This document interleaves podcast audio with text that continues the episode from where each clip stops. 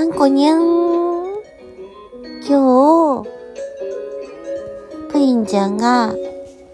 寝床の話してたでしょ？ちょっと思い出したの。去年の思い出話、付き合ってくれる？実はね、去年の夏、初めて旦那さんのお家にお泊まり始めた頃ね、旦那さんはぺったんこのせんべい布団で寝てたの。あんこは台所のシートも破れて壊れちゃった椅子に座って毎日寝てたの。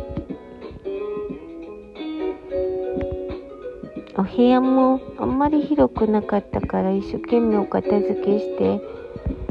緩和ケアの先生に頼んでね。なんか旦那さんいい方法で体楽に横になれる方法ないかなって相談してたの。もう病院に入院して病院のベッドが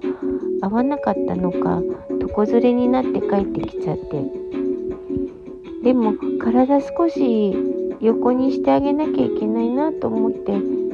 ビーズクッションを買ってそれにうつ伏して寝たり体楽に抱き枕になるんじゃないかと思っていろいろ探して買ってもらったりしてたんだけどうーんそれでもやっぱり体きつくて介護ベッド入れたらあこちゃん楽になるわよなんて先生に言われちゃったしさベッド入れたんだよね。介護認定の保険は遡ってはできないけどでも申請すぐ出せば大丈夫だからねって言ってくれて。1日2万5千円。会社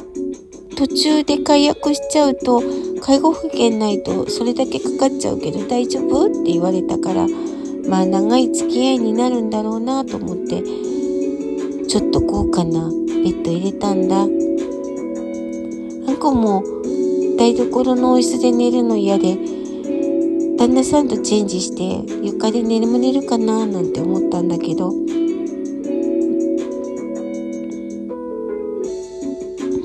ダメでね。とりあえずベッド入れたんだけど旦那さんはふてくされててこれ嫌だって言ってるじゃんってすごい怒ってて5分横になったらものすごい嫌だって怒って先生たち帰ってその後すぐ解約しろってめっちゃ怒ってて解約入れたの。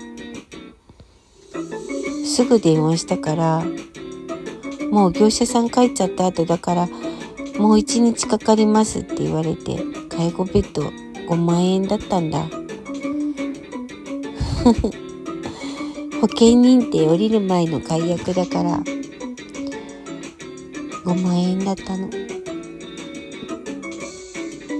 まあ、結局旦那さんは床で眠った方がいいって言ってて。床で眠ってた。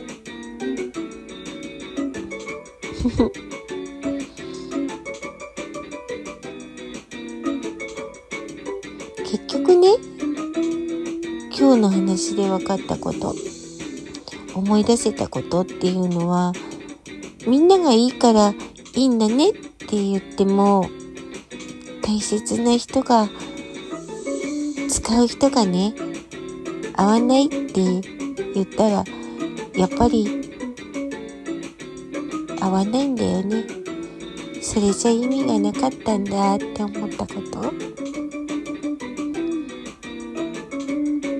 思い出したの？ちょっと意地悪風に言っちゃってごめんね。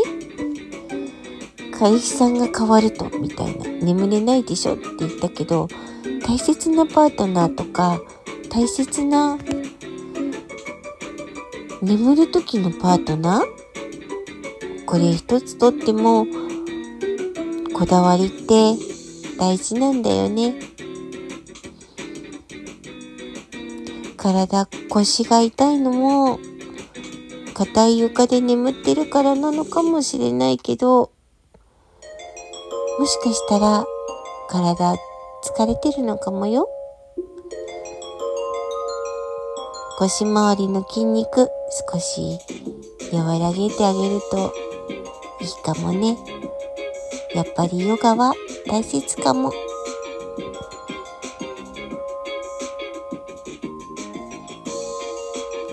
思い出させてくれて、プリンちゃん、ありがとう。それからちょっと意地悪風に言って、ごめんね。